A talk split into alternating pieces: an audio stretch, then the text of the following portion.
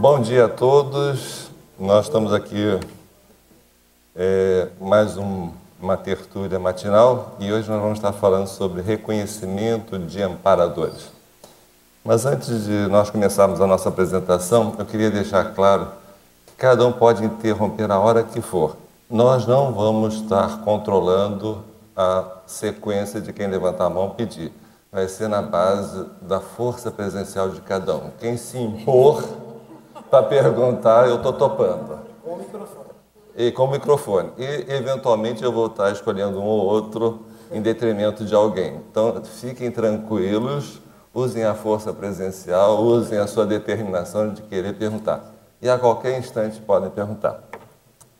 Bom, o assunto é amparadores, reconhecimento de amparadores.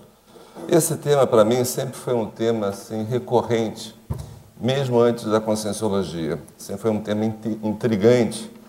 É óbvio que no começo os nomes não eram, o nome, né, a denominação não eram amparadores.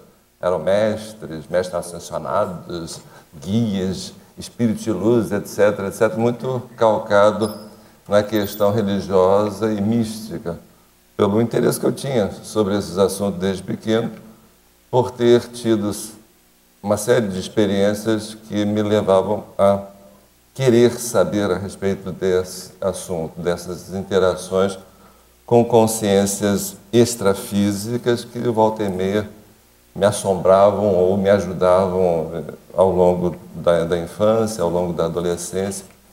E como não tinha muito conhecimento a respeito, meus pais também não tinham muito conhecimento a respeito do assunto, muito voltados para, para a religião católica, isso tudo trazia um desconhecimento muito grande de lidar com certas situações, certos fenômenos que ocorriam comigo.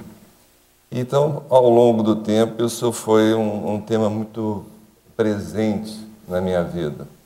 E entender essa conexão, esses amparadores, é, na Conscienciologia me facilitou muito, né? quer dizer, me trouxe um, um alento muito grande por ter uma série de questionamentos respondidos e entendendo uma série de atuações, também tendo uma, uma dinâmica mais adequada para poder lidar com isso.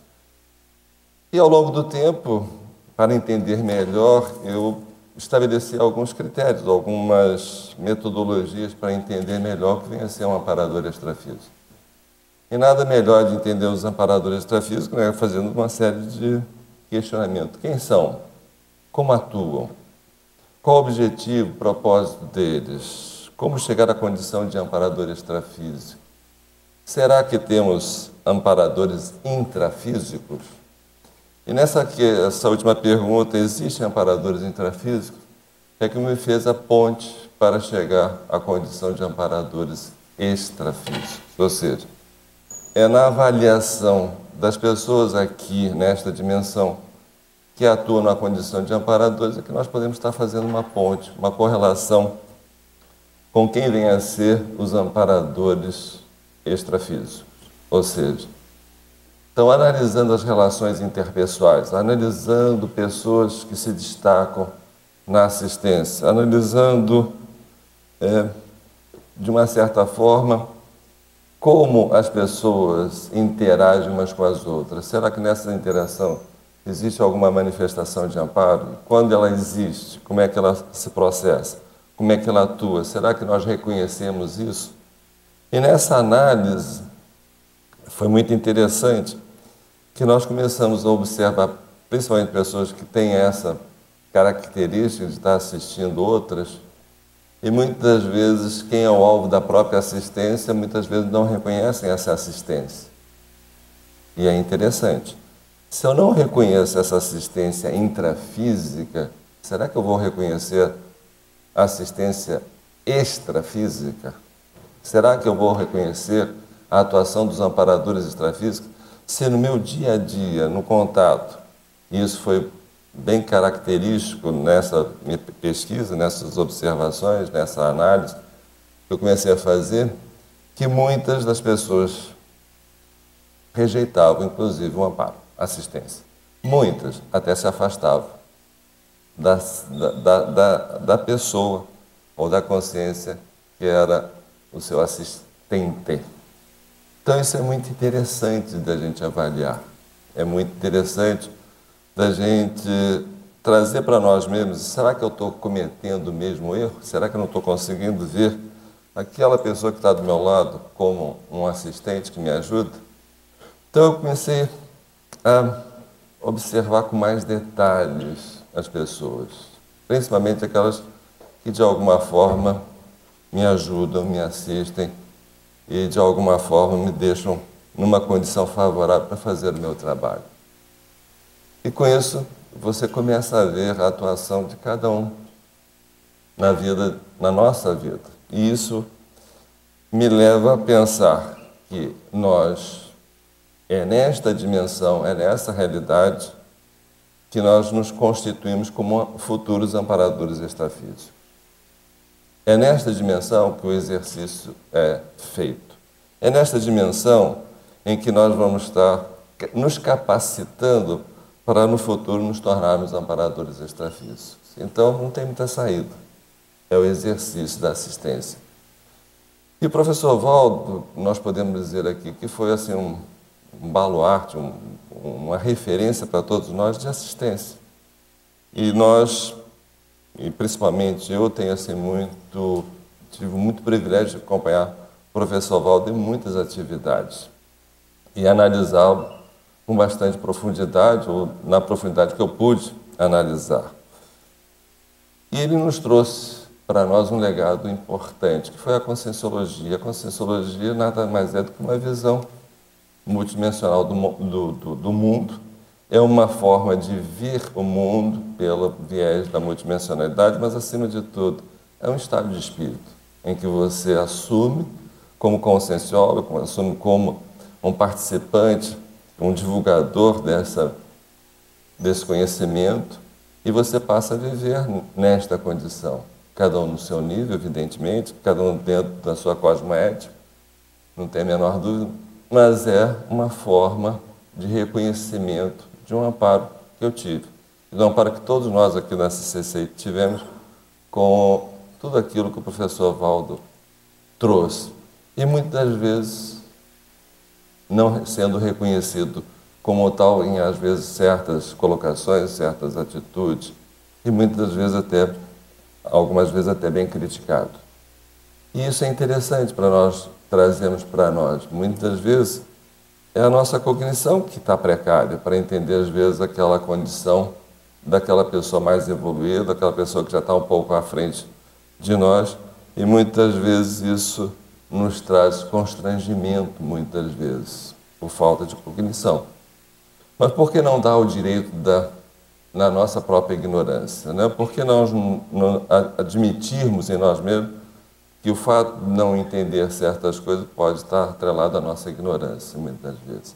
Então, entender os amparadores, muitas vezes, nós precisamos nos reconhecer como ignorantes perante aquela realidade, perante aquela situação. E isso vai exigir de nós um esforço grande, não é pequeno.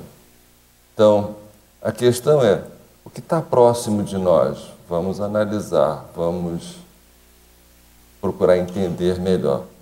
Então, nós temos uma série de coisas que podemos estar analisando. Né?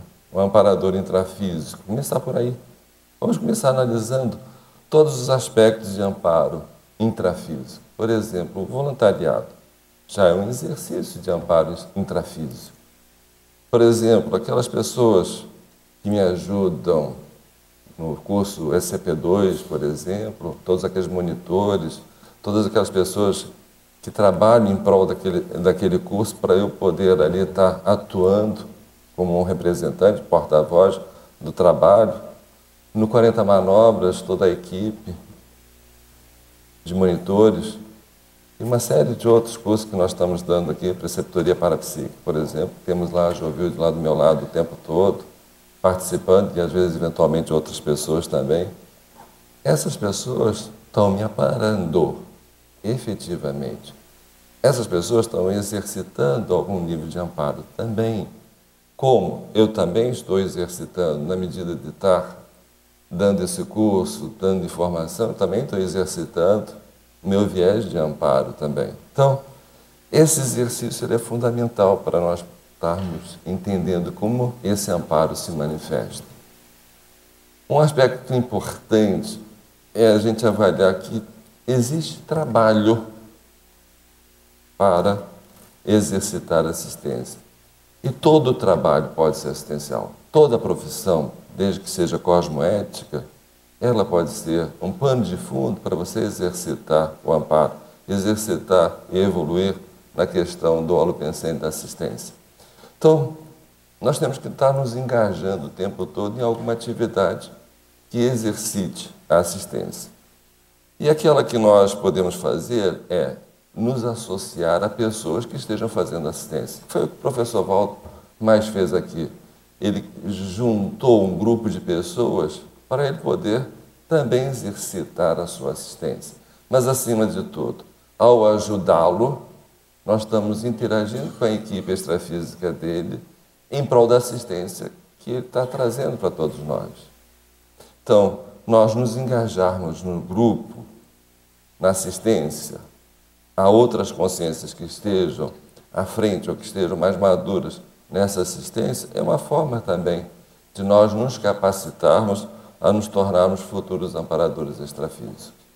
Então a questão toda é essa, é nos reunirmos em prol daqueles que assistem, daqueles que ajudam, ou nós criarmos atividades que outras pessoas também venham nos ajudar e também possam estar exercitando essa assistência. Então, perguntas podem ser questionadas, né? nós podemos questionar o tempo todo: o que, que eu estou fazendo em termos de assistência? Meu trabalho já existe amparadores intrafísicos que estejam junto a nós para atuar junto a esse trabalho? Se tem, a consequência é inevitável. Nós vamos ter amparadores extrafísicos também. Se no intrafísico eu já estou conseguindo reunir um grupo em prol de uma ideia, em prol de um trabalho, é natural que haja amparadores extrafísicos. Então, o desafio é grande, não resta a menor dúvida. O trabalho é imenso, nós temos muito. Então, eu queria trazer aqui também algumas questões das experiências que eu tive com o professor Valdo nas pesquisas que eu utilizei como modelo, como exemplo da, do trabalho. E eu fiz questão de trabalhar todas as vezes que eu pude com ele. Muitas das vezes, muito próximo, como motorista, por exemplo nas viagens que ele fez a Portugal, algumas vezes que ele fez a Portugal, eu procurei ser o motorista particular dele. Com isso, ter uma série de experiências de como ele atuava, como ele funcionava. E muitas vezes eram coisas assim, puramente inusitadas.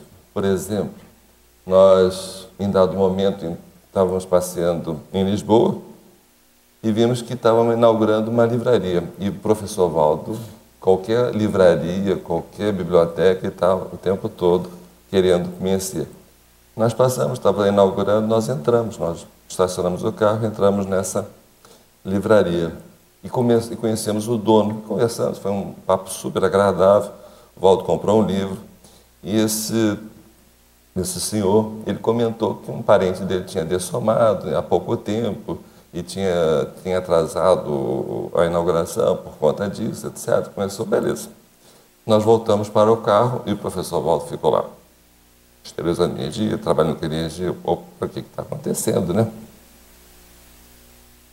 Aí, no final das contas, a Conciex, ele com a Conciex que tinha recém-dessomado, atuou com ela ali dentro do carro e foi uma oportunidade extremamente rica de entender como é que é, é o dia a dia entro numa livraria, converso com uma pessoa, isco a consciência está ali presente, precisando de assistência, atuo, encaminho, etc, etc. Quer dizer, é o dia a dia, é o momento. Não tem tempo ruim. Em outra feita, nós estávamos em Portugal percorrendo todos os alfarrabistas, que é, que é é, locais de venda de livros usados. Né? Hein? Sebos, né? É, alfarrabista sebos aqui no Brasil, né? E nós estávamos comprando dicionários. Na época, nós compramos 300 dicionários, 300 e poucos dicionários que nós compramos em Portugal.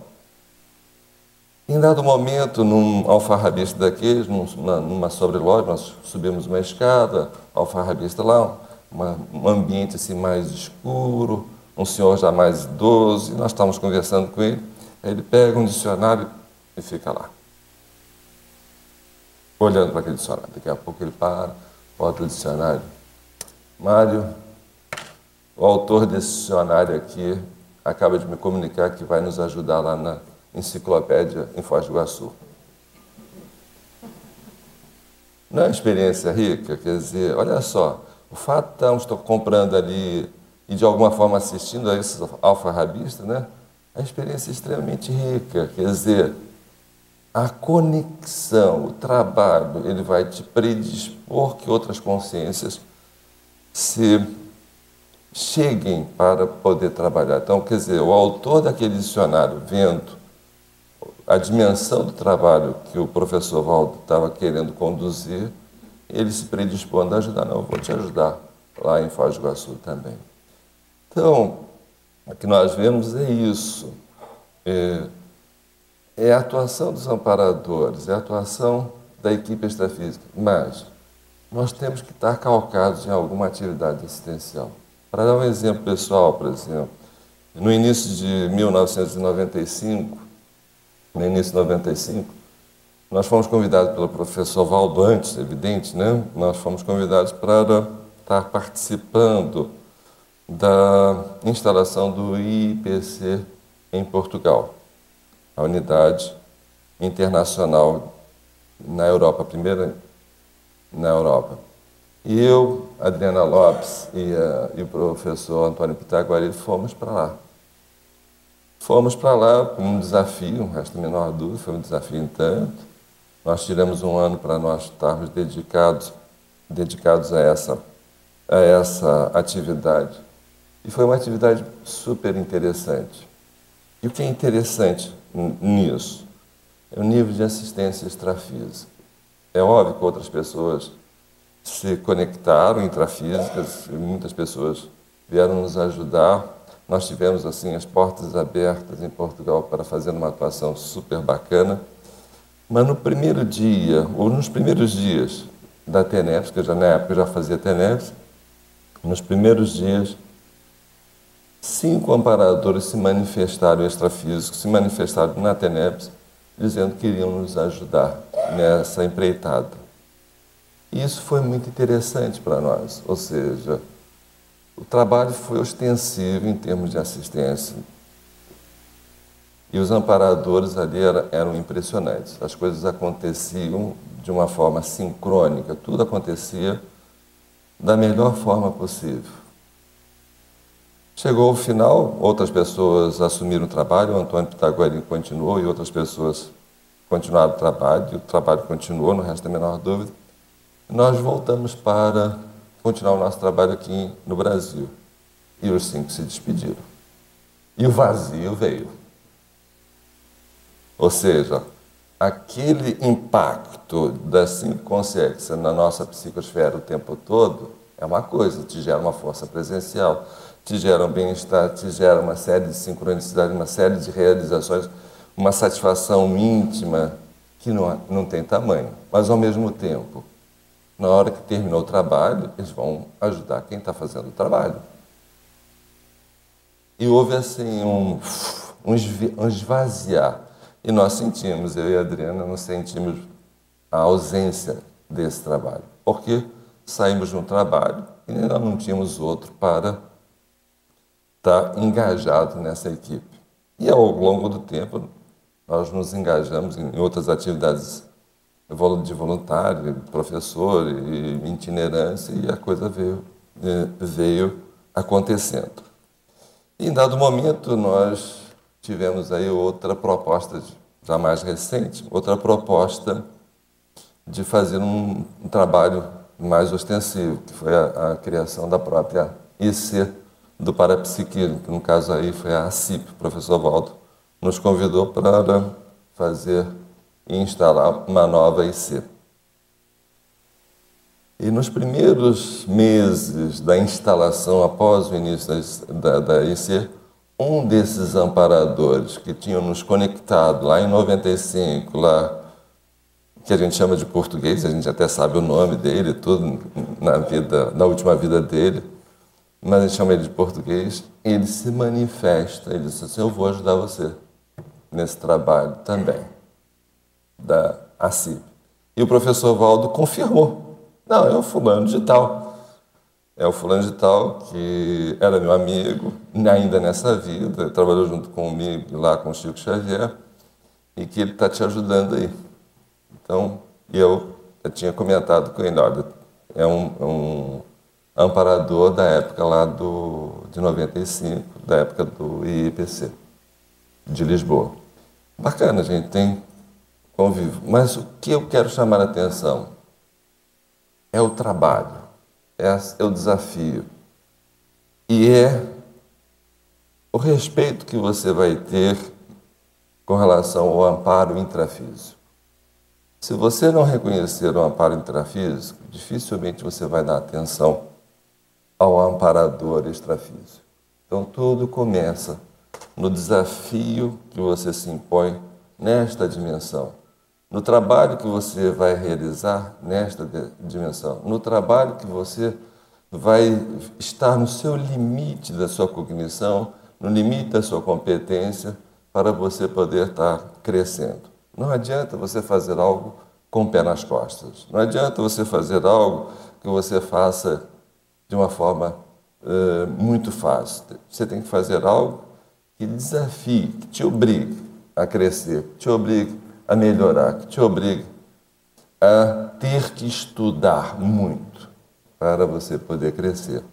E isso ficou bem patente nesses desafios que ao longo do tempo o professor Valdo nos solicitou ou nos deu como sugestão para crescimento. Então, professor Waldo foi assim um exemplo para todos nós, não resta a menor dúvida. E nós temos que honrar esse conhecimento. Então, nós temos que gerar desafios para nós também, mas também gerar desafios para outros que queiram nos acompanhar também nessa proposta de crescimento, de evolução. Esse é o nosso objetivo. Então, nós podemos. Ó, quem quiser perguntar, fiquem à vontade, tá? Mas eu tenho aqui muita coisa aqui para falar, tá ok? Mas fiquem à vontade para perguntar. Eu estou vendo já que tem microfone aí na mão, aí fiquem à vontade.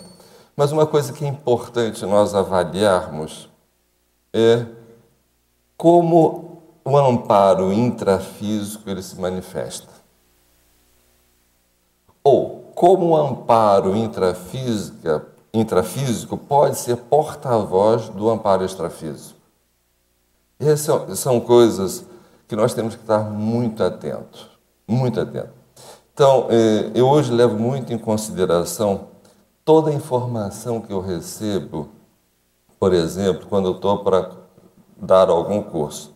Uma coisa que acontece muito comigo com a, com a professora Adriana, minha duplista, é quando eu estou no carro, às vezes, indo para um curso, indo para algum lugar para dar um curso ou dar uma palestra, às vezes sai um comentário sobre um determinado assunto, às vezes totalmente fora de propósito, e esse assunto é um assunto pertinente no curso. Bem pertinente, é um assunto que vai fazer diferença. Não foi um assunto passando que foi colocado, mas eu levo muito em consideração qualquer assunto, qualquer informação que venha, se eu estou alocado para fazer um curso e alguém me traz algumas informações, eu anoto aquilo, eu deixo aquilo em relevo. Aquilo eu vou usar, aquilo vai ser importante. Então, para mim, nesta condição, é o porta-voz de assistente, ou seja, às vezes eu estou tão absorvido com o processo, tão preocupado com o processo do curso propriamente dito, às vezes eu não tenho conexão. A, a comunicação com o amparo extrafísico fica comprometido pela minha preocupação de dar tudo certo. Às vezes é o outro que está do meu lado que vai se conectar ao amparo e vai me dar a informação pertinente para eu poder estar tá aprofundando, para poder estar tá melhorando. Pois não. É, você falou do carro, aí eu lembrei, né? De uma situação bem interessante quando a gente estava trabalhando, eu e a professora Adriana, no, na equipe do SCP-2, e você foi dar o ECP2 em Porto Alegre. E aí casou de ser o final de semana da dessoma do Brizola. E aí o amparador foi nos buscar no aeroporto. Amparador, foi, agora foi a Tufale. O, o voluntário foi nos buscar no aeroporto e o carro do casal que foi nos buscar era preto, grande, carrão, né? Tudo escuro. E na hora em que a gente entrou numa determinada rua para ir para o hotel, que era no centro de Porto Alegre, a gente começou a fazer parte do cortejo os batedores, Os batedores. quatro batedores de moto. E o povo olhando, a Adriana falou, acho que eles estão me achando, estão achando que tem Heloísa Helena na época, né? Alguém aqui dentro.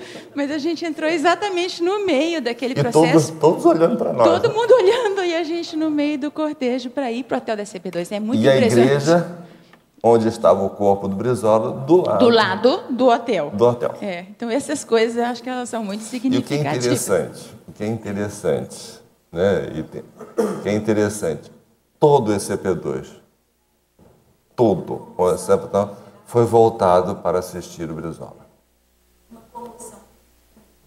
Que foi interessantíssimo, interessantíssimo.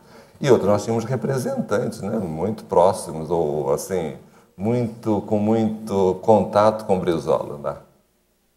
Interessante, né?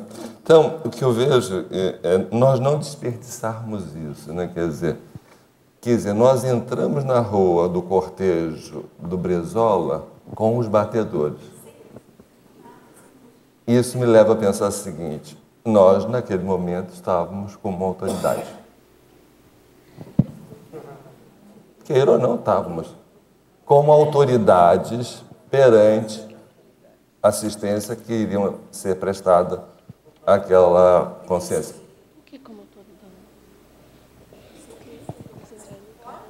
para esse tipo de situação. Claro. E o carro entrou espontaneamente, assim, virou uma rua e já estava lá no meio e ninguém viu. E o que aconteceu foi o seguinte: nós entramos numa rua e tinha os quatro batedores que entraram. E nós seguimos o cortejo. Só que os batedores e era o carro, nosso carro. Bem parecido. Então, isso, isso me faz pensar exatamente assim, até que ponto isso não foi promovido pelos próprios amparadores para poder assistir aquela consciência. Claro, com certeza. Para mim, eu levo isso como uma hipótese de trabalho, entende? E pelo que ocorreu durante o ECP2, para mim ratificou essa condição. Nós tínhamos alguma conexão. E o que é interessante, nós já fizemos vários eventos em Porto Alegre e muito dentro do, do dia do 20 de setembro, que é dia lá do gaúcho, né? Da festa da é. farroupilha, não é isso? Mário, vendo, vendo esse assunto aí, podemos fazer uma ligação da empatia, né? Porque talvez só pelo fato de vocês estarem seguindo aquele aquele caminho, é que foi possível participar da assistência ao ponto. Eu, é a é, hipótese que eu levanto. Acho que foi preciso fazer essa ligação, tipo uma amizadezinha inicial, porque através dessa empatia foi possível fazer a assistência que era necessária. É né? Então, eu esse conheço. assunto empatia vem muito a ver com, a, com o processo da, da assistência. Do da assistência né? Tem tudo. Outro aspecto importante, falando de porta-voz de amparador, e como eu disse, eu levo muito em consideração todas as dicas que eu recebo, principalmente quando eu estou dentro, dentro de algum curso. E em dado momento nós estávamos no curso 40 manobras e tinha um professor de medicina chinesa e de Qigong. E nós fomos almoçar, nós convidamos ele para almoçar conosco e ele apresenta uma técnica. Assim, brincando, ah, tem uma técnica assim, assim, assim. Vamos pegar, bom, essa técnica vai ser útil em algum momento. Já, já, já é uma técnica super, super simples, né? Mas ela foi importantíssima em, dados, em vários momentos, em vários cursos. E nós, quando queríamos mudar o ambiente, a gente utilizava essa técnica. E o ambiente mudava em função dessa técnica. Exatamente por melhorar o humor de cada pessoa. Então, isso me traz muita, é, é, muita atenção para esses porta-voz de assistência. Então, o que, que, eu, que eu levo em consideração ou que eu boto isso como hipótese? Todo porta-voz de amparador extrafísico já é um assistente, já é um futuro assistente extrafísico. Ele já está treinando, ele já está se conectando, já tem essa amabilidade, ele já tem essa facilidade, ela já tem esse jogo de cintura de poder transmitir, receber essa informação e passar. E também está agindo como amparador extrafísico, ou como porta-voz extrafísico. Então, essas pessoas eu levo muito em consideração, ou seja, essas pessoas é para nós estarmos atentos. O que, que essas pessoas fazem? O que, que essas pessoas fazem para elas terem essa predisposição delas receber a mensagem, passar essa mensagem com fluidez, com tranquilidade. Isso é para nós estarmos pensando. E nós, quantas vezes nós já fomos também porta-voz de amparadores? Nós vemos muito e vemos com muita frequência porta-voz de assediadores, né? Isso aí a gente vê com bastante frequência. Mas porta-voz de amparador não é tão fácil de você entender, observar. E muitas das vezes a pessoa não se dá conta que foi porta-voz de amparador. Isso é que é interessante. É natural dessa pessoa. Faz parte. Então, vamos pensar dessa forma. Outro aspecto importante que eu também dou muita atenção é toda aquela pessoa que eu chamo de pessoa bem assistida.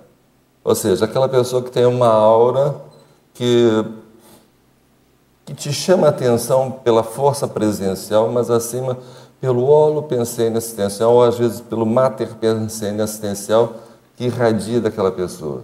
E muitas das vezes, até com manifestação de amparo, de assistência, dos amparadores.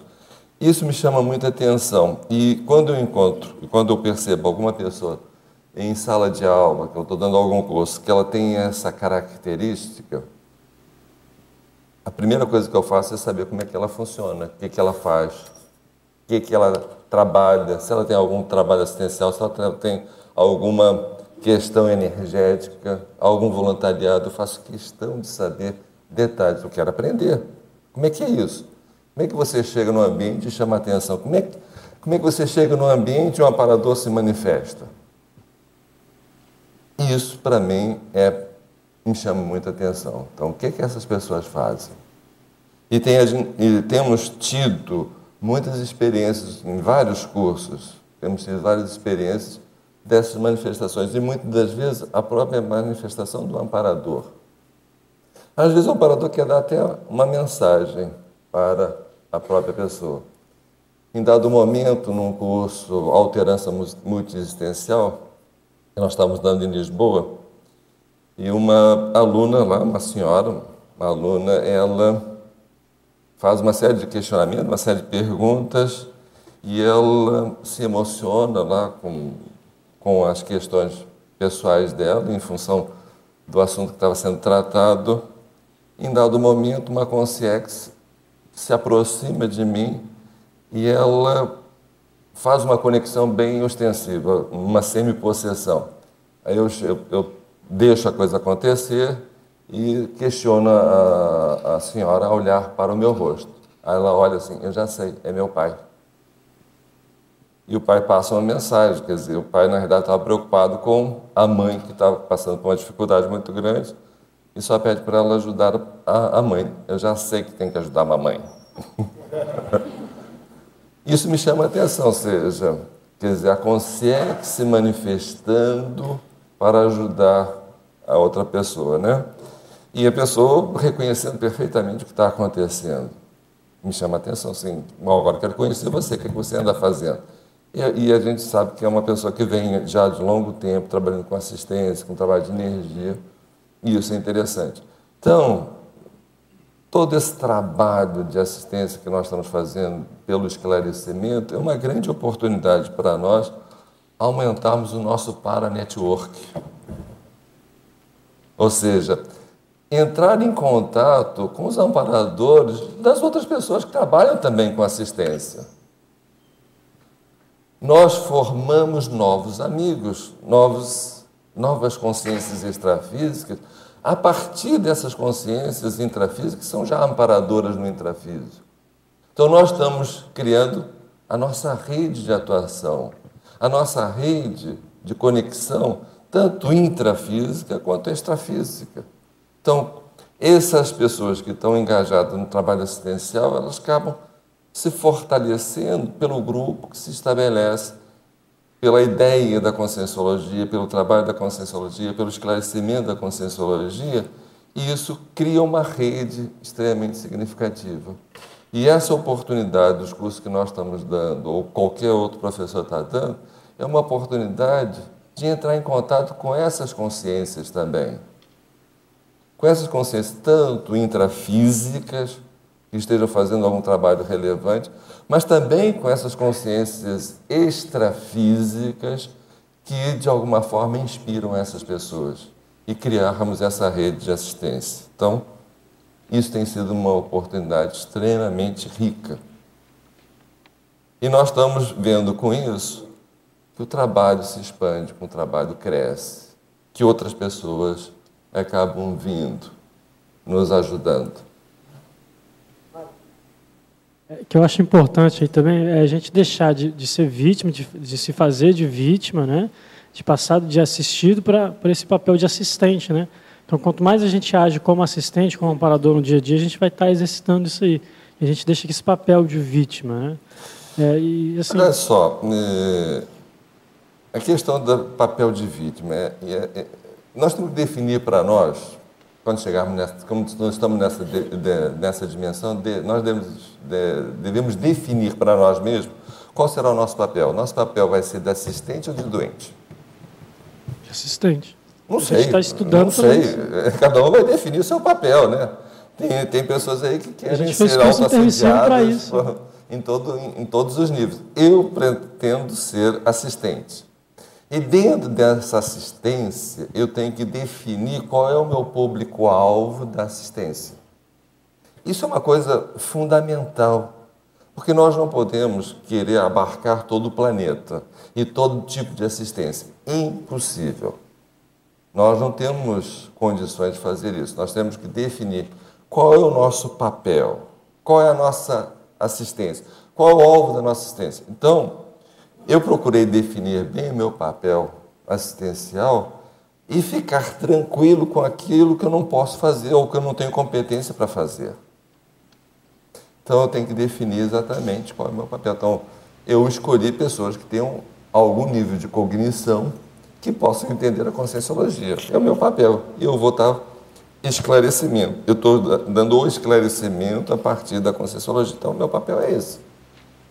Formar e eu coloquei isso como uma meta para mim mesmo, formar líderes interassistenciais, a partir do trabalho que eu exerço. Então, é difícil eu atender X, Y, Z. Não, meu foco é esse, minha assistência é essa. Então, a minha expertise, a minha dedicação, o meu esforço vai ser dedicado para esse público.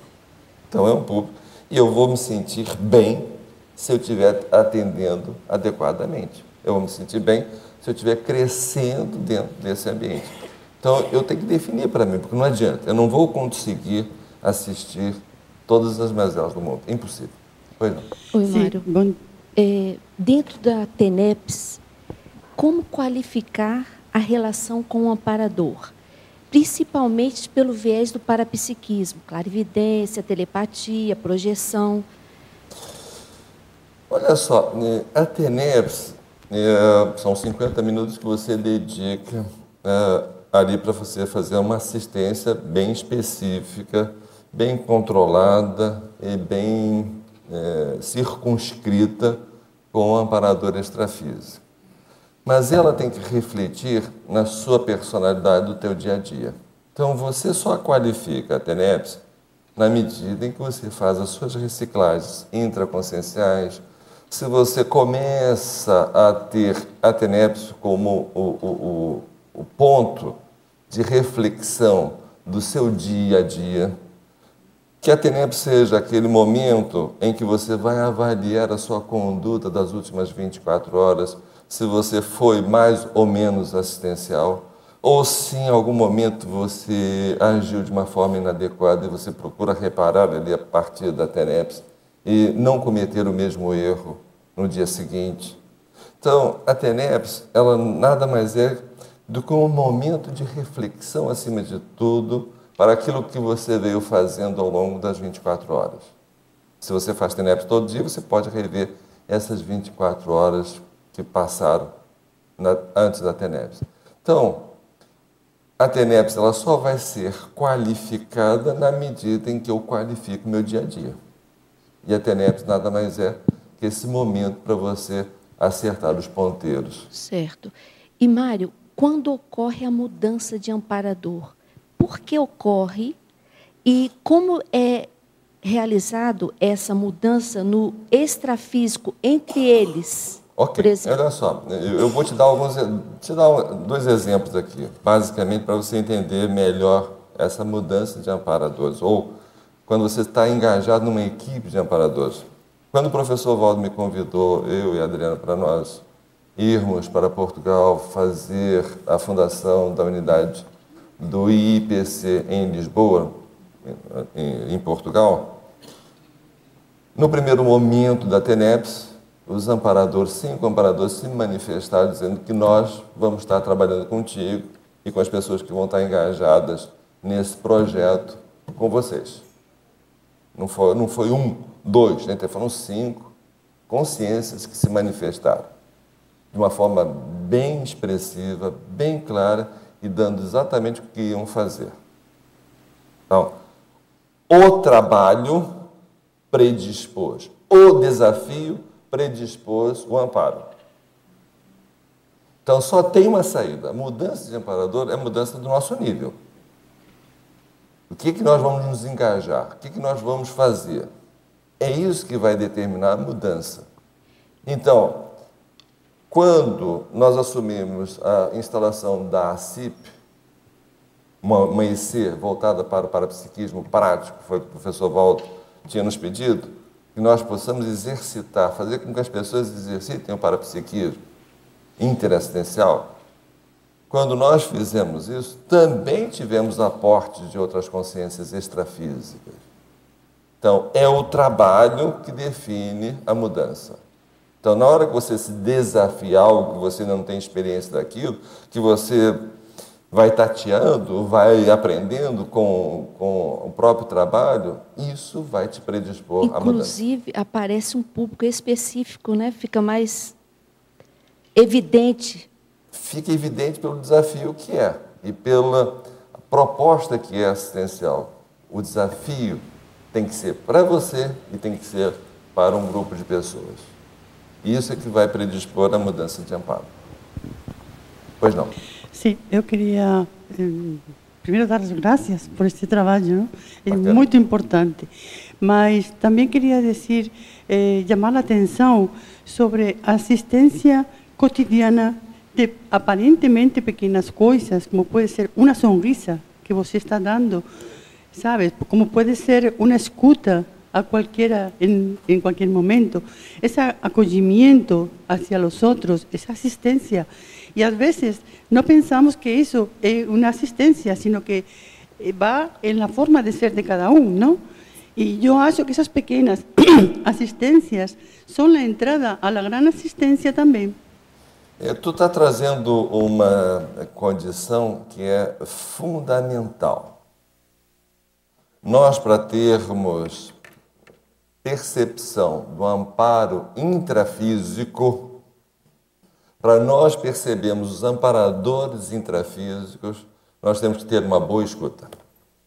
É impossível nós reconhecermos os amparadores intrafísicos, olha, estou falando intrafísicos, sem ter uma boa escuta. Impossível.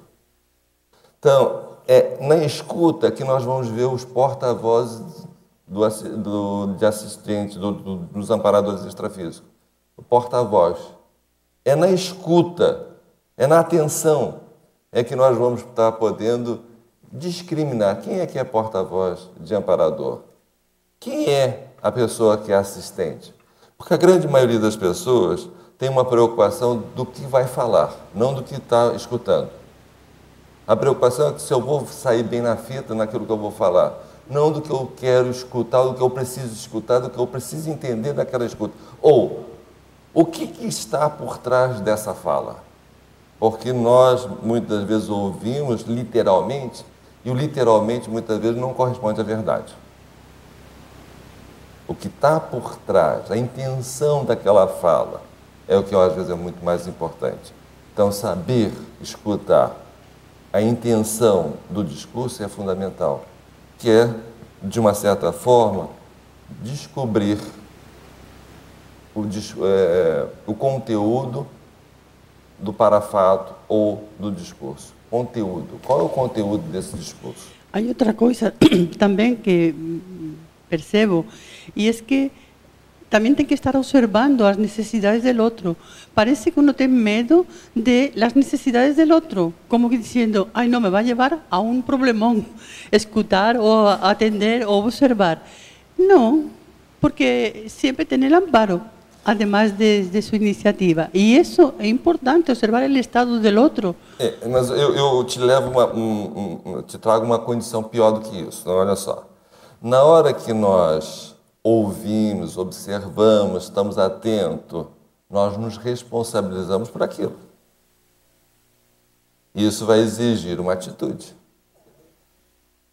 Por isso que é melhor não ver e não ouvir. Né? Para muitas pessoas é assim.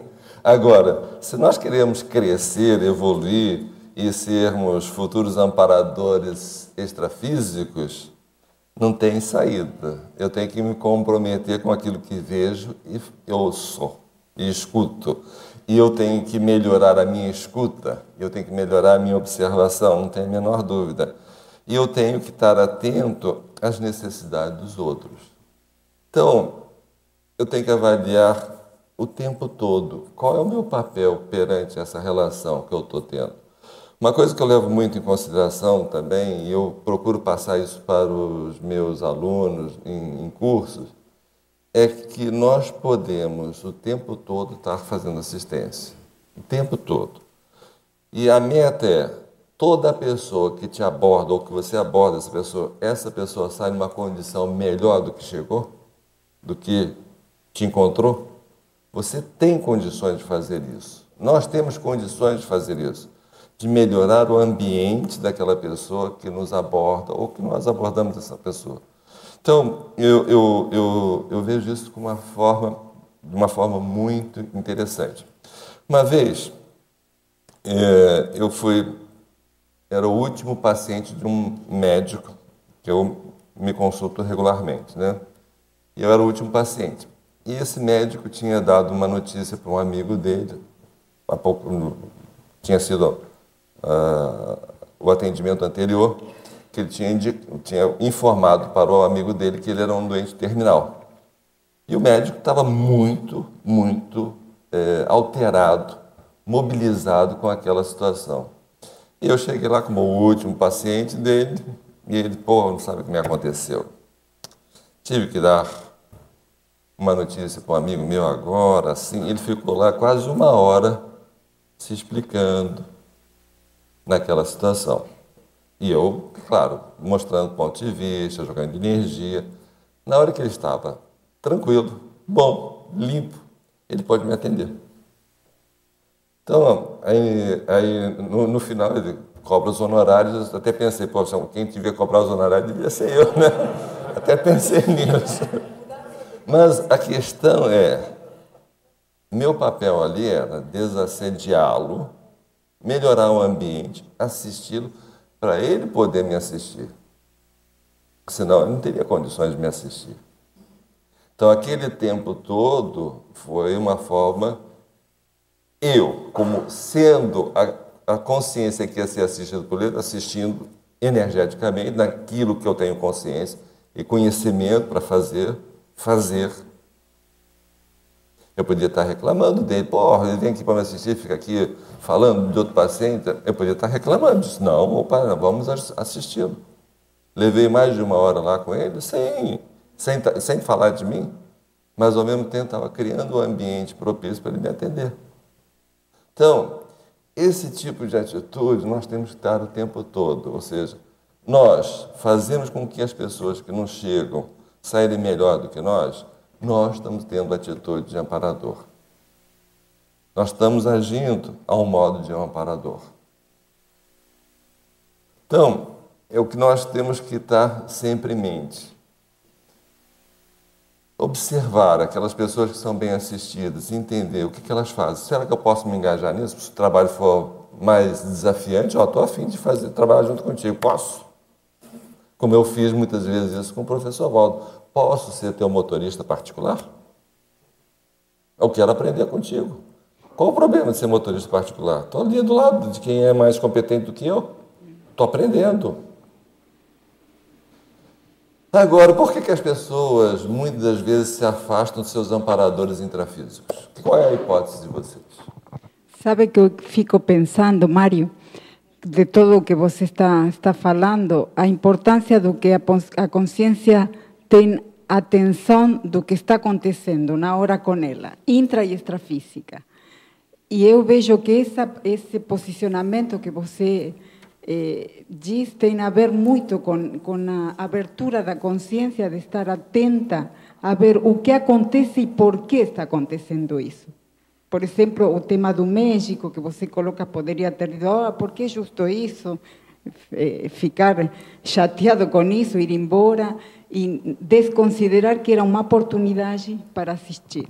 Então, o que eu fico pensando isso tudo que está está falando a respeito do que a consciência faz, o trabalho que ela tem. Em uma, você de início coloca, eu já faço trabalho como para ter amparador intrafísico. Então, é, e daí, bom, pensar no mais além que o amparador extrafísico. Eu digo tudo, as coisas ter outra postura, outra perspectiva quanto a, ao que acontece com ela. Por que aconteceu? Para quê? Por que veio isso agora comigo? Então, isso penso que tem um, um para mim, né, de, de, acordo com a minha interpretação, um, um, início de ver a postura que tem a consciência. A consciência diz, ah, não, isso não, não dá, não, vai ser problema. Por que isso acontece comigo? Todas essas expressões eh, que, que às vezes eh, dá é. para, para fazer. Então, ter essa postura de dizer, bom, isso aconteceu, por que aconteceu? Para eu que isso que diz, eu é, sempre lembro da, da frase que escutei da, da Marina que diz, é, o que eu posso fazer? Isso é muito aberto. Eu, eu fico pensando que dá uma, uma ideia da pessoa se posicionar de outro jeito. Sim, é, é a gente tem que ter, nós temos que entender que essa comunicação é, com a equipe extrafísica, com os amparadores, não é uma comunicação simples. Como eu te disse, por exemplo, muitas vezes eu estou tão alocado para fazer um determinado curso, tão preocupado que dê tudo certo, que outras pessoas têm que ser o porta-voz do amparador para mim. Ou seja, eu não tive abertura suficiente pela preocupação, eu não tive o, a, a, a flexibilidade de lidar com isso, e eu preciso, às vezes, de terceiros para os amparadores poderem atuar para me darem dicas e informações pertinentes ao trabalho que eu estou executando. Então, você vê como é que é. Há uma dificuldade. Olha que eu tenho um, um, um bom percurso aí com os amparadores, um bom exercício com os amparadores. Mesmo assim, eu preciso, às vezes, de terceiros e muitas das vezes essas informações vêm de uma forma metafórica, às vezes simbólica. Então, vamos pegar o professor Valdo. Muitas das vezes ele usava, por exemplo, a simbologia para poder entender e atuar, por exemplo, a questão do número 11, por exemplo. Ele usava isso de uma forma brilhante. O número 65, o número 11. E ele usava isso como um recurso quando a comunicação estava mais difícil.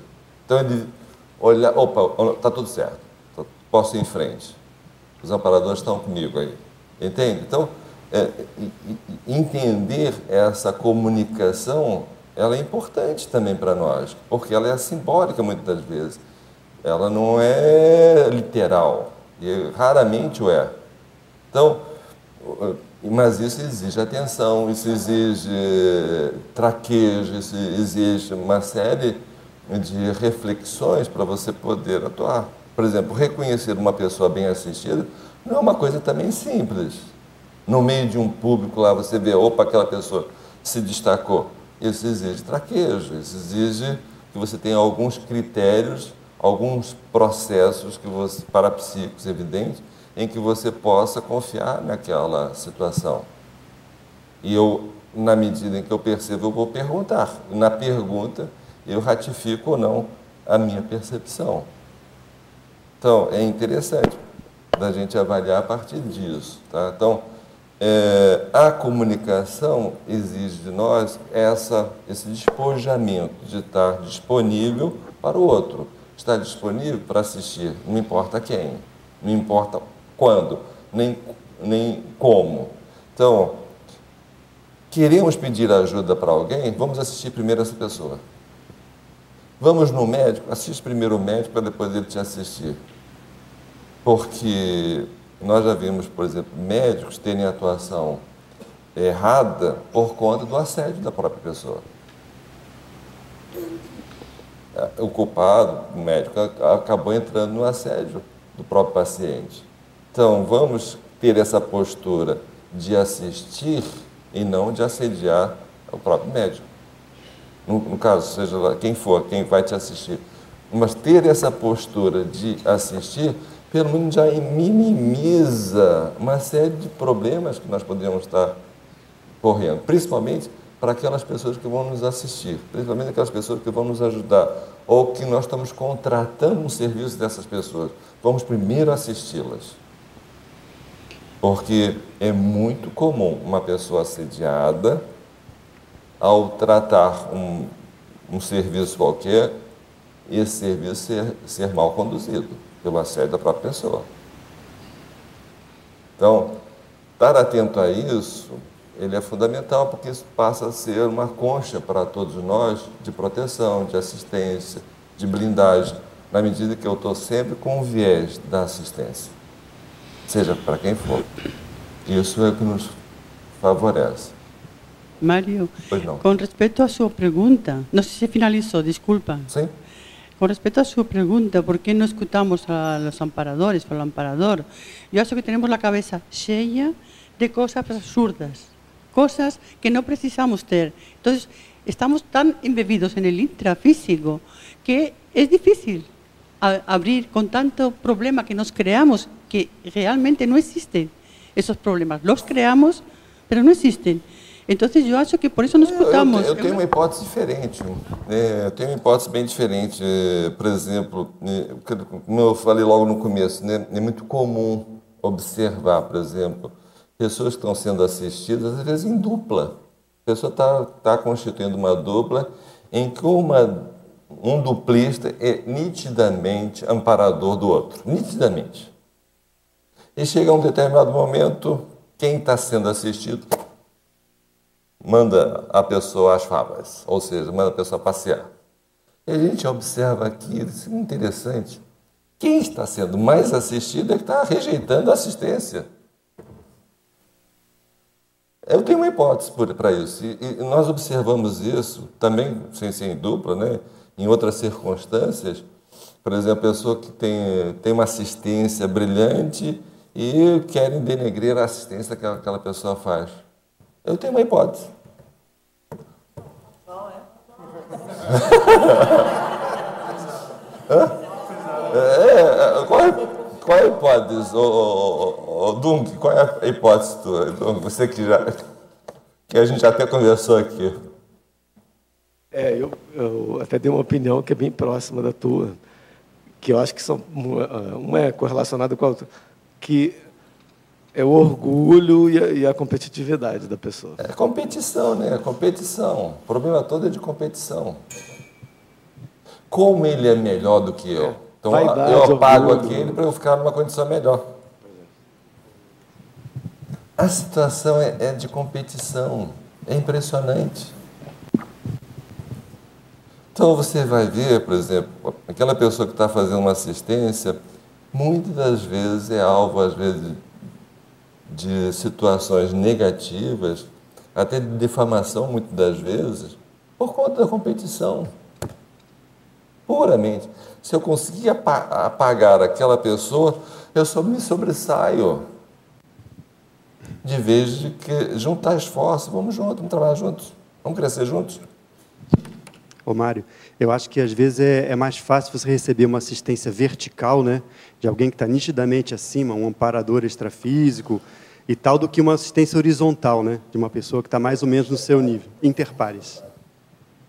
Olha só, independente você deu um caso que, que, é, o, que é mesmo vindo de, de, uma pessoa que realmente tem mais potencial, mais evolutivo do que você, mesmo assim a pessoa renega. Não, nós vimos o professor Valdo caso... resolvendo certas críticas e a gente fala, peraí, professor Valdo, isso que ele está falando tem uma lógica tremenda, e a pessoa marretando.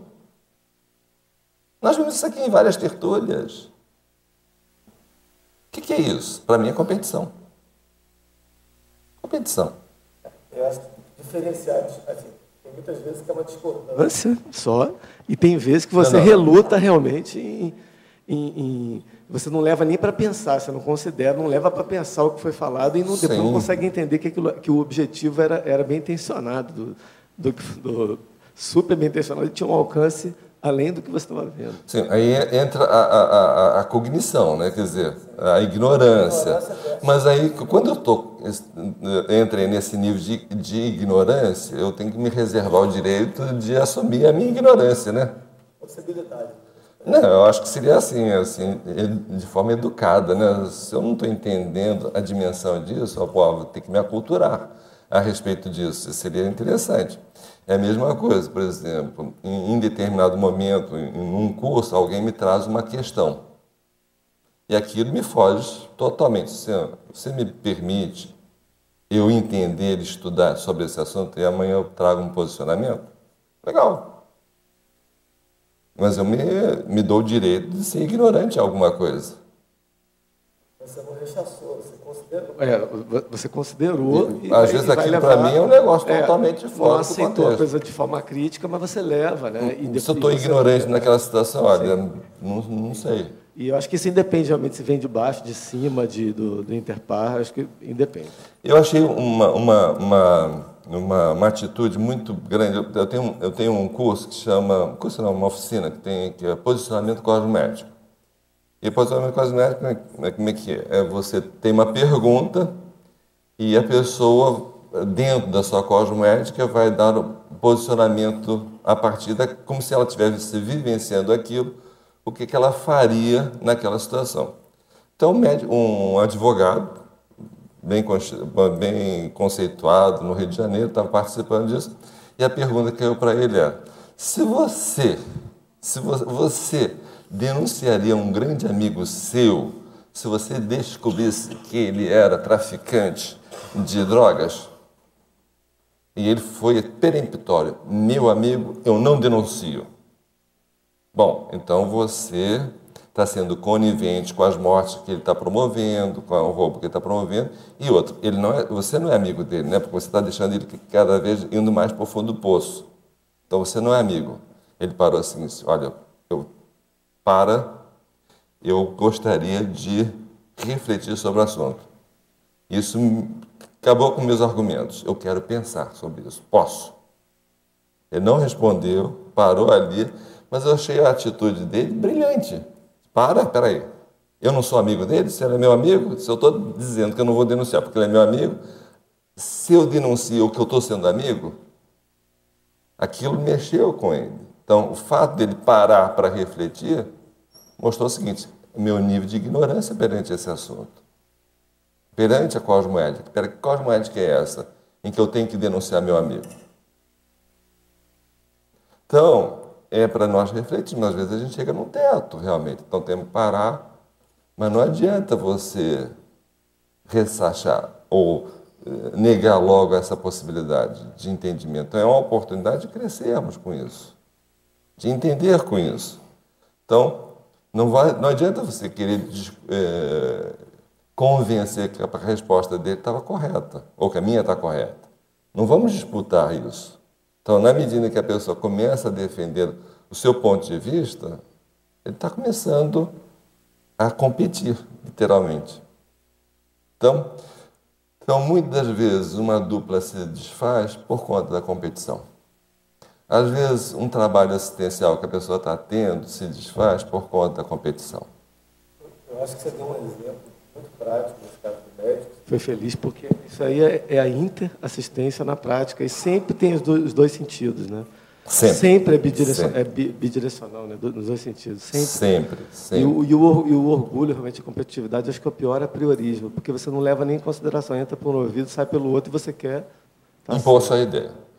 Oh, então, essa questão da interassistencialidade. Quando nós assumimos uma atividade intrafísica de assistir, outras pessoas vêm se engajar no nosso trabalho. Por exemplo, quando o professor Valdo me pediu para montar a CIP, várias pessoas, aí nós temos aqui várias pessoas, olha, várias pessoas que, ah, a Amara, Jovilde, Arthur e outras pessoas mais se juntaram queremos trabalhar junto contigo. Cara, pensa bem, o que, que significa isso em termos de assistência? Poxa, primeiro que eleva minha autoestima, né? Quer dizer, várias pessoas querendo porra, entrar no mesmo projeto que eu estou entrando, leva, eleva minha autoestima, não tem, não tem a menor dúvida. E na medida que nós nos tornamos parceiros nesse trabalho, todo mundo sai ganhando, todo mundo sai crescendo. Isso é que é interessante. Então, o engajamento em algum trabalho assistencial, ele traz para ti uma série de dividendos que você cresce com eles, seja com a palestra extrafísico ou intrafísico também. E principalmente extrafísico, como nós falamos aqui, o nosso para-network aumenta tremendamente. Pensa bem, nós temos um curso chamado Preceptoria para Psi, que é um curso individual, onde nós entramos na intimidade da pessoa, mas entramos na intimidade também do amparo da pessoa. E se a pessoa, por exemplo, é um formador de opinião, se é uma pessoa que tem um engajamento num trabalho assistencial. Olha só a conexão que nós vamos falando, fazendo com aquela equipe extrafísica também. Então, quem sai ganhando no fundo, no fundo, quem tem maior aporte nesse trabalho todo, é quem está fazendo assistência, quem está trabalhando, quem está se desafiando. Não tem a menor dúvida. Então, é isso que eu chamo a atenção para todos vocês. Olha, desafio. E o objetivo dos amparadores extrafísicos é nos ajudar e criar um ambiente mais favorável para eles próprios, acima de tudo. Ou um ambiente mais propício para nós nas nossas futuras manifestações.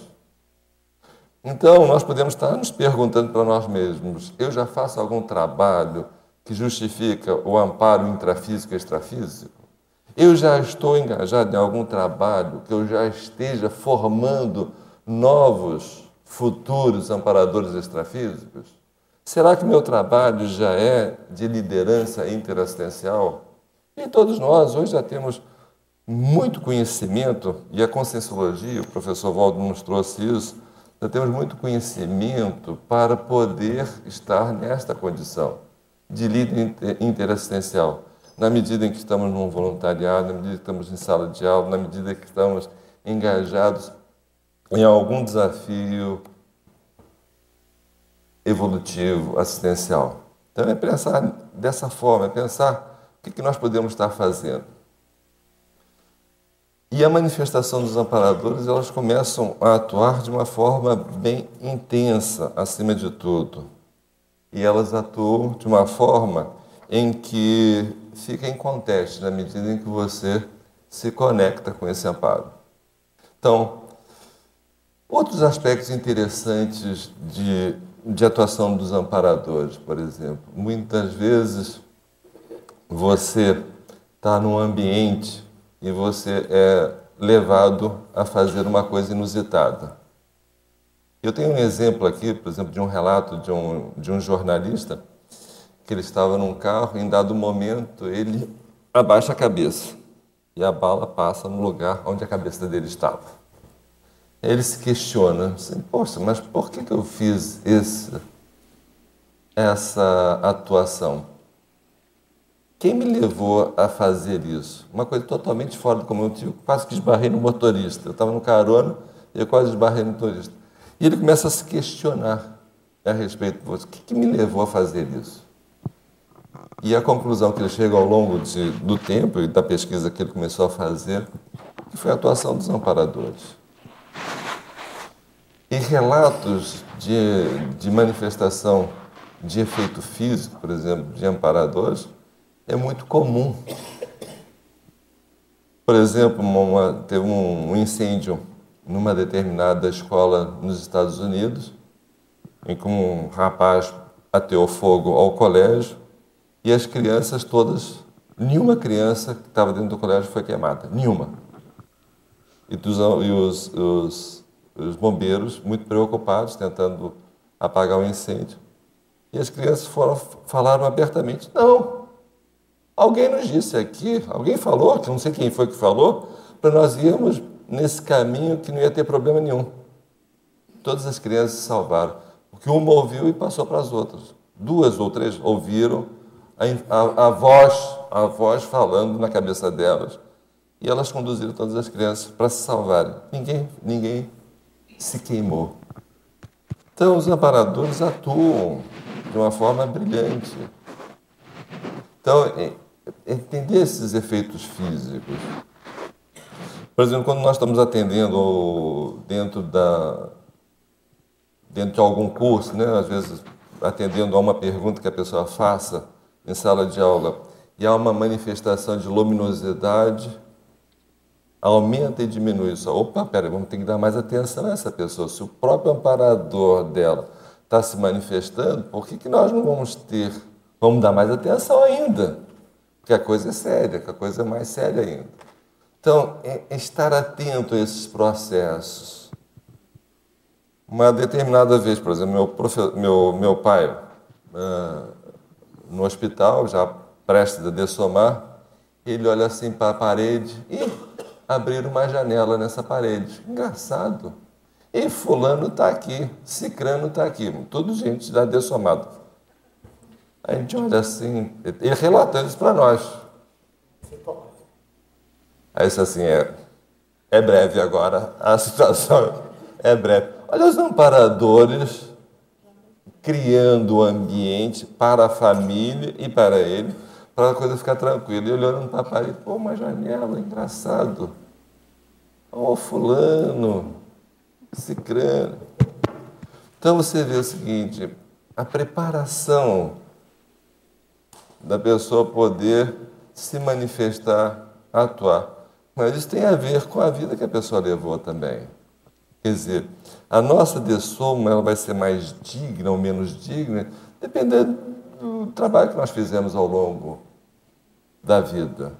Então, se nós estamos aí fazendo TENEPS ao longo de, de 20, 30, 40, 50 anos, nós estamos preparando a nossa dessoma acima de tudo. Nós estamos preparando o ambiente para poder atuar nesse momento. Pois não.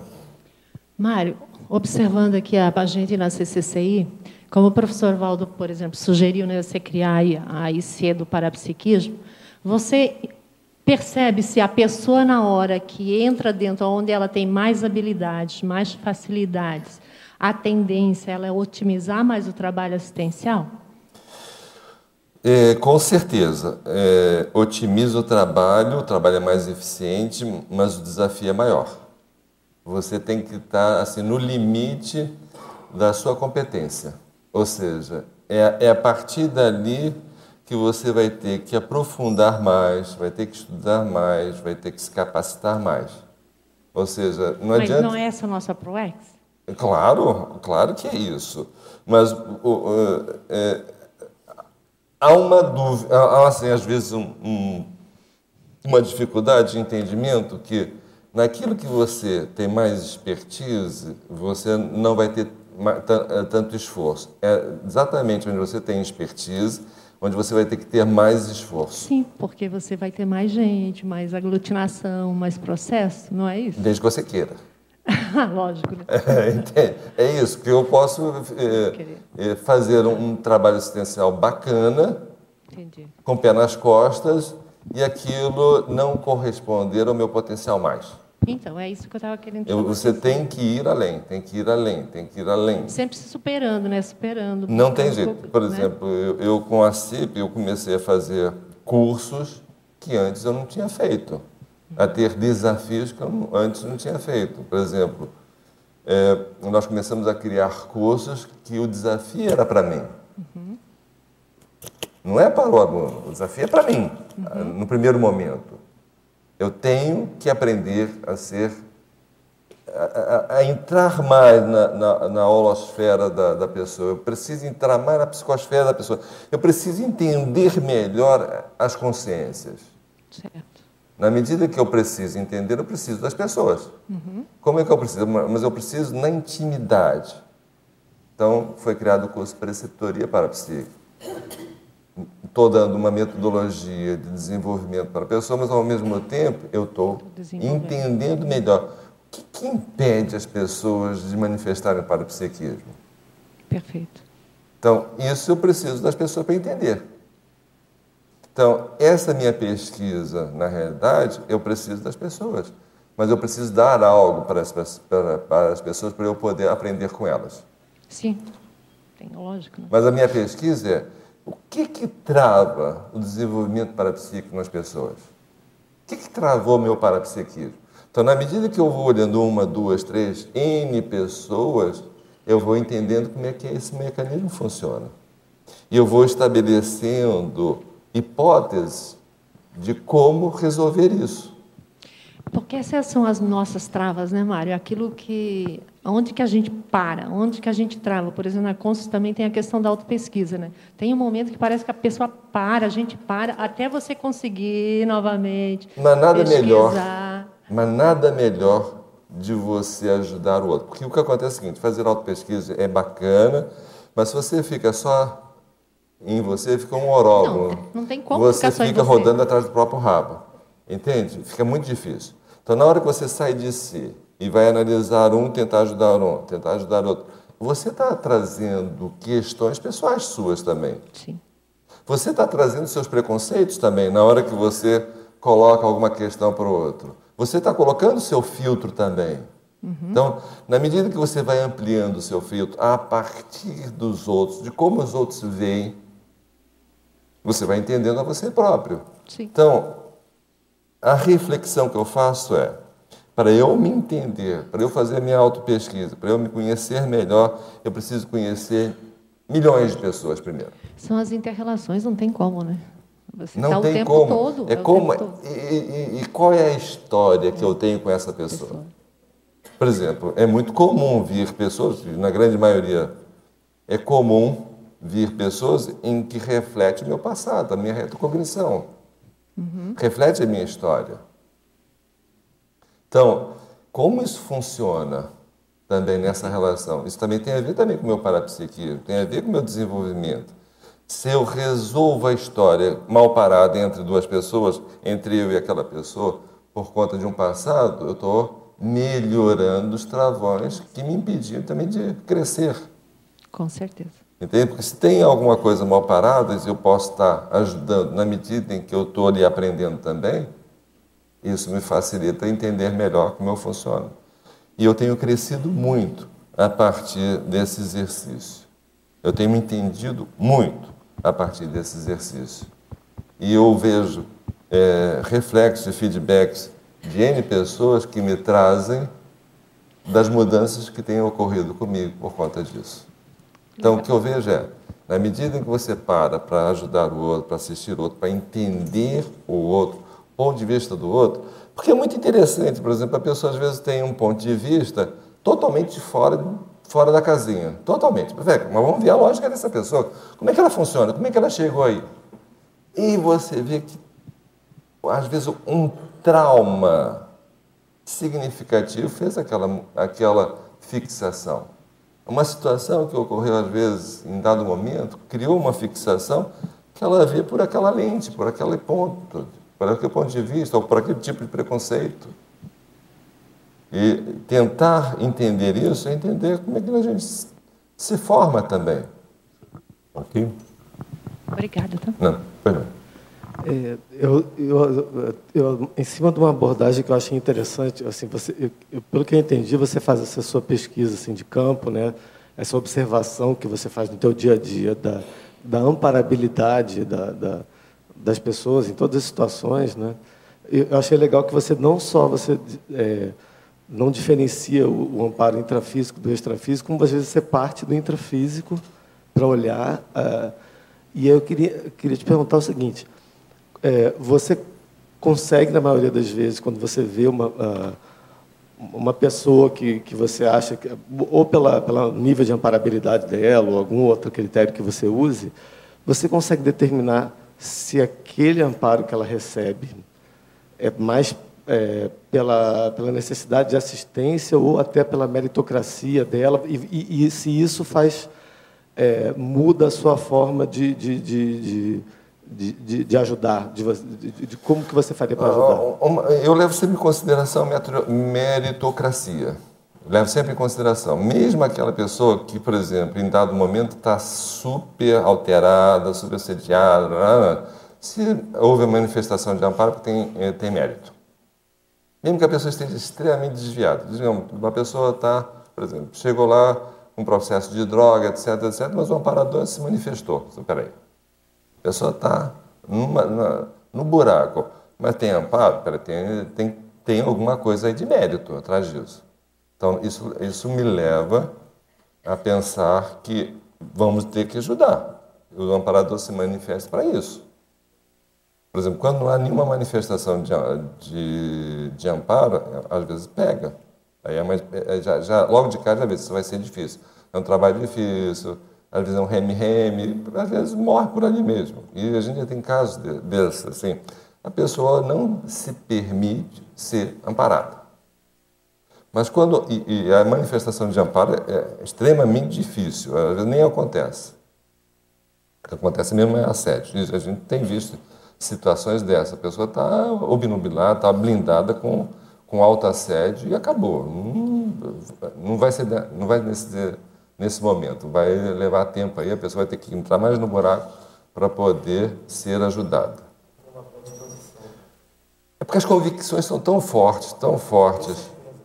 As convicções estão, são, são tão fortes. Nós, nós, eu já ouvi uma vez, tivemos uma situação dessa, a pessoa era tão convicta, tão convicta. Primeiro que era super parapsíquica. A pessoa era muito parapsíquica. E convicta de que ela só tinha paro. Mas uma paro totalmente fora da casinha, né? Mas, e não havia espaço para pontos de vista diferentes daqueles. Então, fica difícil. Fechado. Então, quando há uma manifestação de amparo, eu, eu, eu sempre levo em consideração a meritocracia seja em vidas passadas, seja nessa vida. Às vezes a pessoa não está fazendo absolutamente nada, mas se manifesta amparo. Opa, peraí. Então nós temos que despertar nessa pessoa a essa relação. Cara, você tem amparo. Você sabe disso? Às vezes a pessoa nem admite isso. Cara, você tem. Vem cá, o que acontece na tua vida? Acontece isso, isso, a gente dá algumas hipóteses. Não, realmente acontece essas coisas comigo. Pô, tu acha que está sozinho nisso?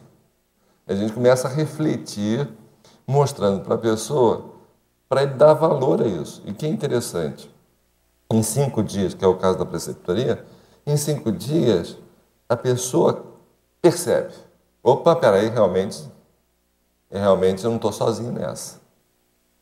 Então, então, o, o trabalho do amparador ali foi para mostrar para a pessoa que, olha, você tem amparo.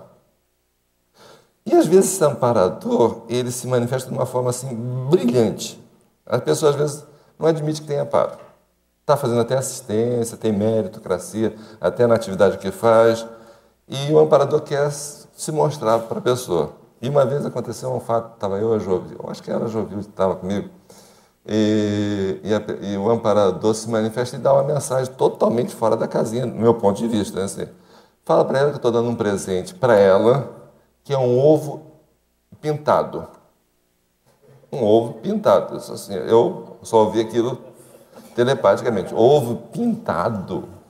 Olha, tem um amparador aqui que está te dando um ovo pintado. A pessoa cai em si, chora, dá um. É a minha avó. A avó desenhava, a avó, a bisavó, sei lá, desenhava ovos. Ela, ela era da, de um país, Croácia, sei lá, um país aí que desenhava ovos no Natal e dava de presente ovos pintados. uma forma de comprovar ela, né, que ela estava Cara, mas isso para mim é. Não, para você não fazia sentido. A mensagem vai para ela total, mas você. É. Total. É, você foi porta. Aí ela admitiu, sentiu a energia toda. Essa pessoa, peraí, tem alguma coisa diferente. Quem fazia isso era a minha avó, ou bisavó, sei lá quem é. E ela dava de presente. Você esvazia o ovo, né? E pinta e dá de presente aquilo. sei lá. É, é uma característica de um país aí. Oi? Fazia? Ela não é da Alemanha, não, é do leste europeu. Sei lá. Sei lá de quem é. Eu sei que era uma. Sim, é.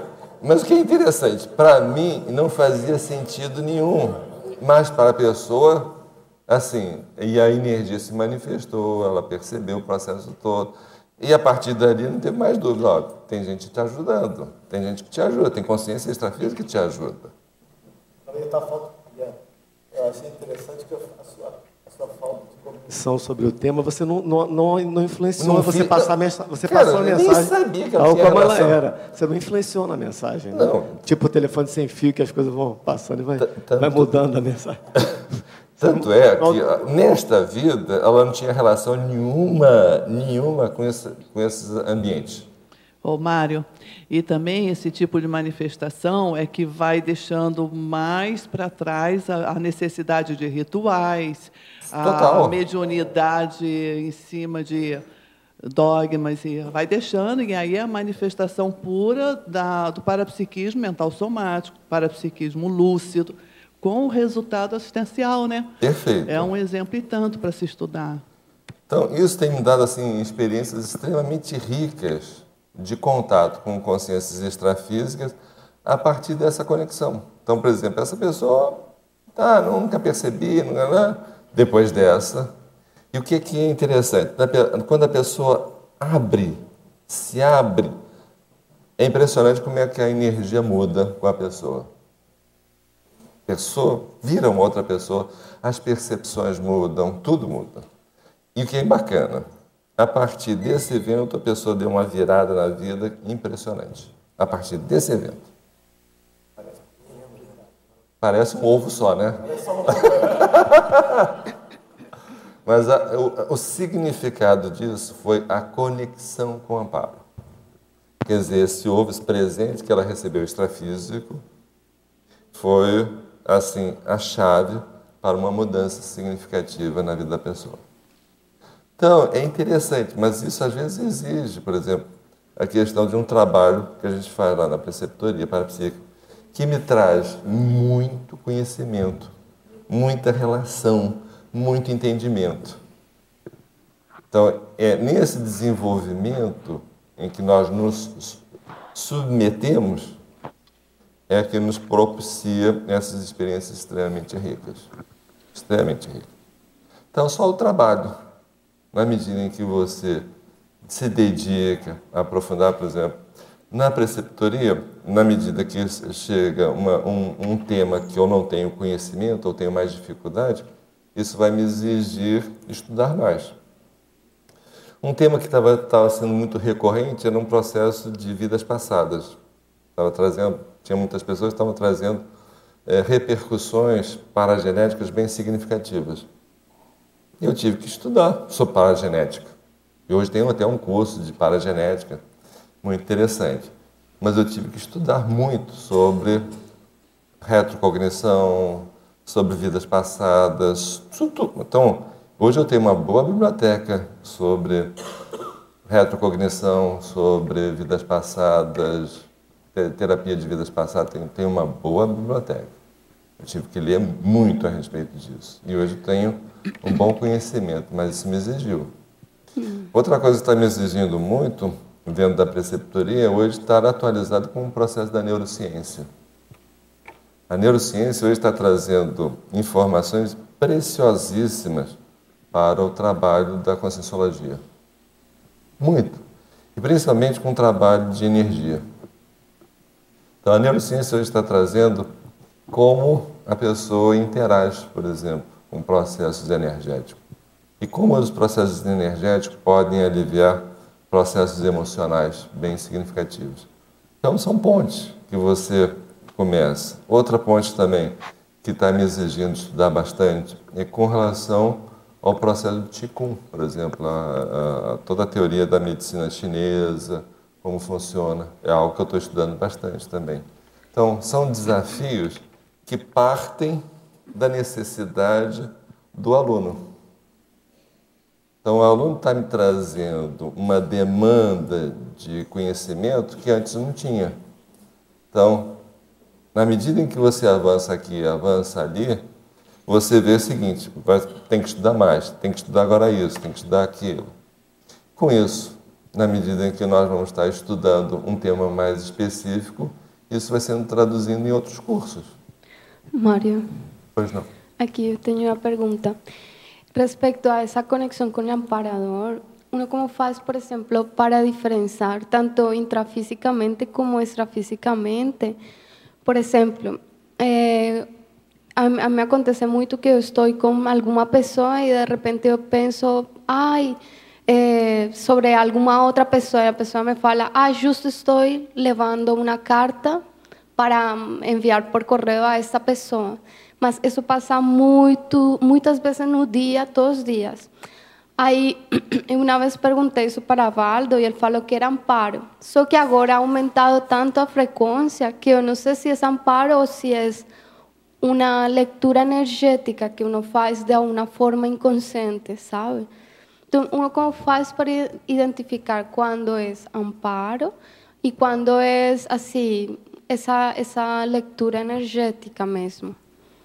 Por que, que você é, descaracteriza leitura energética como não sendo amparo? Porque, não sei. Bueno, eu acho, eu acho que não, a uma não exclui a outra. Você Olha tem só, razão. Calma, só calma. que é, é, que você você estava aqui desde o começo que a gente falou de amparadores intrafísicos. Como? Você estava aqui desde o começo que nós estávamos comentando não, dos não, amparadores intrafísicos. Não, ah, tá, tá, tá, faz sentido. Olha só. Cheguei faz pouco. Pois é. E quando o professor Valdo fala que isso é uma questão de amparo, sim. Não necessariamente amparo extrafísico. Não necessariamente, mas na grande maioria sim. Mas o que eu quero dizer é o seguinte: nós, quando estamos fazendo uma leitura energética de alguém, é para nós atuarmos como amparadores dessa pessoa. Então é amparo. Desde que você banque a condição de amparador. Então, se você está tendo uma percepção além da realidade intrafísica é porque você pode estar se manifestando ou deve se manifestar como amparador. Então é uma questão de amparo, sim. Então não descaracterizar. Se você está tendo uma eh, informação privilegiada, é para você poder atuar de uma forma melhor, mais adequada. Isso é amparo. Pode ter amparador extrafísico estimulando isso? Claro que pode. E na medida em que você se engaja em tirar proveito disso e ajudar a pessoa, naturalmente você se conecta com o amparador extrafísico. Acabou. É amparo em última instância? É. Agora, você pode tirar proveito ou não. Se tira proveito, isso vai aumentar. Se não tira proveito, isso vai acabar. Se você atua assistindo, isso só tende a aumentar, porque você tem uma predisposição para isso. Agora, se você inibir, se inibir, se inibir, não querer assumir, a tendência, isso é a mesma coisa. Se eu deixar o braço parado aqui, não mexer nesse braço uma semana, para eu botar ele para funcionar na semana seguinte, eu preciso de fisioterapia. Se eu não mexer com ele, eu vou ter que ó, cortar fora. E, por exemplo. É a vida.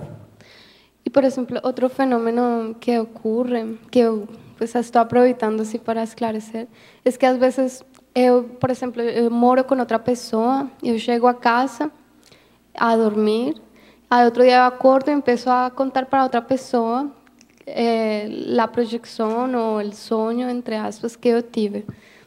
Eu, que eram de umas bailarinas de ballet, assim. E ela disse que ah, eu estive assistindo todo o dia a eh, vídeos sobre bailarinas de ballet. Aí eu comecei a pensar, mas por que eu percebi isso? Mas aí era a mesma pergunta, mas no extrafísico. Ou seja, essa é uma leitura energética para ajudar... Tu acha que uma pessoa que está assistindo um determinado documentário, alguma coisa, tu acha que não evoca consciências claro. afins àquilo? Uhum. E que elas não vão ser assistidas ao longo da noite? Uhum. E se tem alguém ali do lado predisposta para assistir, não vai assistir? Então, e, e aí você, por exemplo, em sua experiência, você porque o fato, digamos, está o fato, bailarinas de ballet, você como empieza a, a, eh, a dissecar para encontrar qual é o ponto que você tem que fazer assistência. Porque uno poderia dizer é, temperamento artístico, não, não, não, olha só, relaxa com relação a isso. Olha só, vou te dar um exemplo. Eu e a Adriana, nós estávamos, estávamos assistindo um documentário sobre meninas que, são, que morrem nos orfanatos na China. Isso já tem elas ficam amarradinhas na cadeirinha com um buraquinho, até para defecarem lá, para nem sair de lá. E dão uma alimentação precária e esperam que elas morram mesmo. Elas ficam sentadas, não saem do lugar. Você vê. É um negócio horrorível. Horrorível. Tá? Na China. Uma reportagem que fizeram lá. Oi? 95, isso. Então, olha só. Nós fizemos aquela, assistimos aquela nós comentamos, depois eu e a Adriana nós comentamos aquela situação toda. Beleza, fomos dormir, está tudo lindo.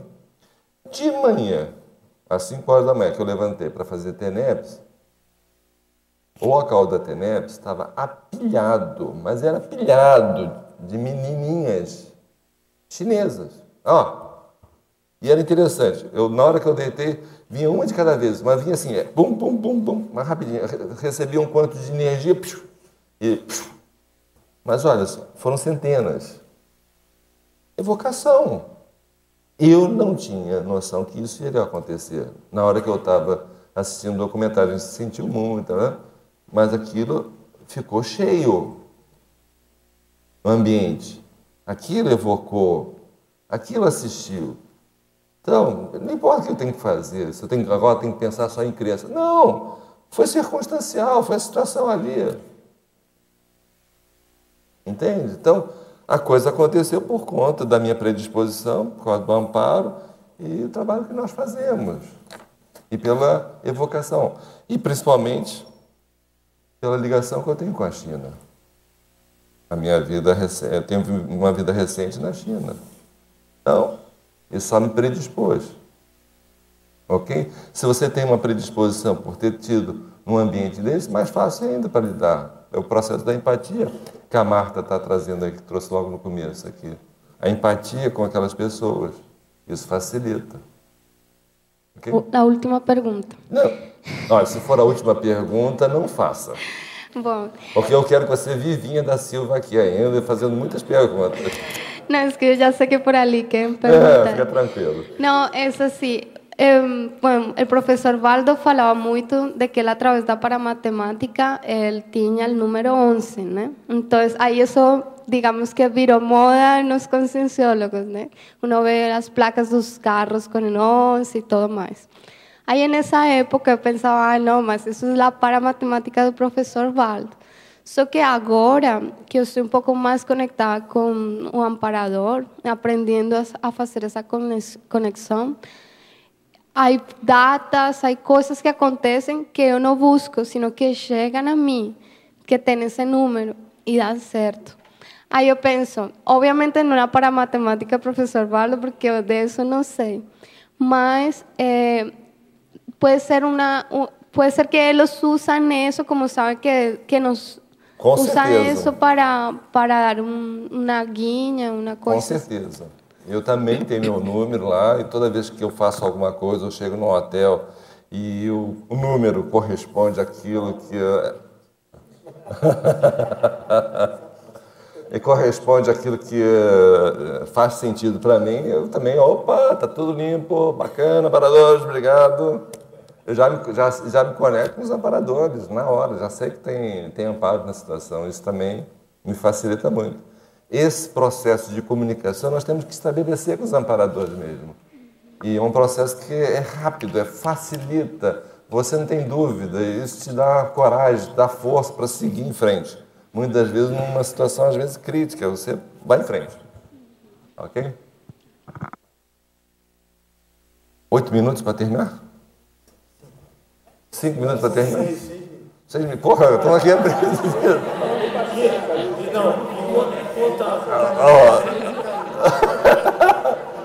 Olha, quem, temos seis minutos. Quem quiser, fale. Quem quiser, fica para a próxima.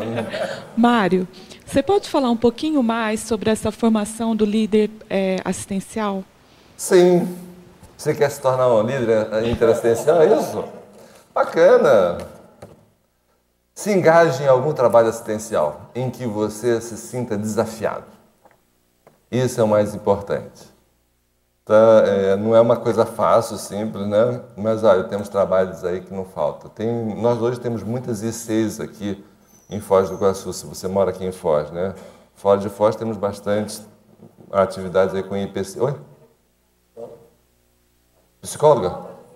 Sim, tudo bem, mas além de psicóloga, eu estou indo além da psicologia, né? Estou indo além. É, na psicologia, é uma oportunidade excelente de você formar novos psicólogos. Além de atender as pessoas, é óbvio. Mas formar novos psicólogos é uma forma de você ser líder também. O psicólogo em si já é um líder interassistencial, porque ele está sozinho ali junto com alguém que precisa assistindo. Já é um líder. Se você não se frustrar a ficar só na metodologia que você incorporou, seja a técnica, seja, mas ir além, isso também é uma forma de liderança. Tá? Estagnação é a morte. Pensa nisso. Então, até na profissão, você tem que estar sentindo que está crescendo. E formar novos profissionais é uma forma brilhante de se tornar um líder interessencial. Porque o líder interessencial, o grande projeto de cada líder é formar novos líderes. Se um líder essencial está formando novos líderes essenciais, já está fazendo o seu completismo. Mário. Pois não. Aqui, Alzira. É nisso que o professor Valdo sempre falava, né? Lembra de uma época que ele, lá embaixo no que ele falava que temos que falar mais de amparadores? E logo em seguida você fez um curso de amparadores. Então, uma das sugestões que ele deu muito é que se falava pouco de amparadores, né? que é deveria ser mais divulgado, mais falado. Então, eu hoje agradeço a você por ter trazido isso, mas é um dos assuntos esse, sérios, né? Esse é meu tema de pesquisa eterno. É sério. Eu sei, mas é, o, o Valdo falava isso. Porque... A gente quer. Como é que nós vamos nos tornar uh, amparadores especialistas se isso não for um tema de pesquisa prioritário? Uma, mas uma coisa que, eu, que me chama assim muita atenção é como ter amparador mais evoluído junto comigo. Acesse as centrais extrafísicas mais evoluídas, pense iguais exemplo, às centrais eu, extrafísicas eu, eu, mais evoluídas e vamos em frente, né? Eu, eu, eu quero ter, assim, eu queria, gostaria muito de ter como amparador um serenão, gostaria, mas tudo bem, não é uma coisa fácil, tá? Não é uma coisa fácil. Mas se a gente tem um desperto, pelo menos já, já serve, já, já, já ajuda, né? Mas pelo menos está pensando nisso, Maria. Mas a questão toda é, o que, que eu posso fazer como eu fiz com o professor Valde, ser o motorista particular dele, o que, que eu posso fazer para esses amparadores mais, mais evoluídos, o que, que eu posso fazer para estar, pelo menos, dirigindo ou carregando a mala deles? Com certeza. É isso que eu penso. Então, o que eu vejo? Qual é o trabalho que eu posso desempenhar no meu intrafísico para merecer a atenção de um amparador mais evoluído? É isso que eu procuro fazer. Hoje eu procuro me desafiar é nisso. Uhum. O que, que eu posso fazer para estar do lado de alguém que eu possa efetivamente, nem que seja carregando a mala, nem que seja dirigindo, estar do lado de alguém que realmente seja significativo em termos evolutivos. Legal. Obrigada, Mário.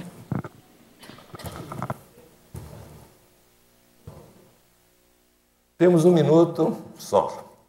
Bom, eu queria agradecer a todos vocês a presença por estar me dando essa oportunidade de entrar em contato com os amparadores meus e de todos vocês aqui e poder trazer essas informações que para mim são de extrema valia e de valor inestimável quando nós estamos atuando, exercitando algum trabalho com essas consciências mais maduras.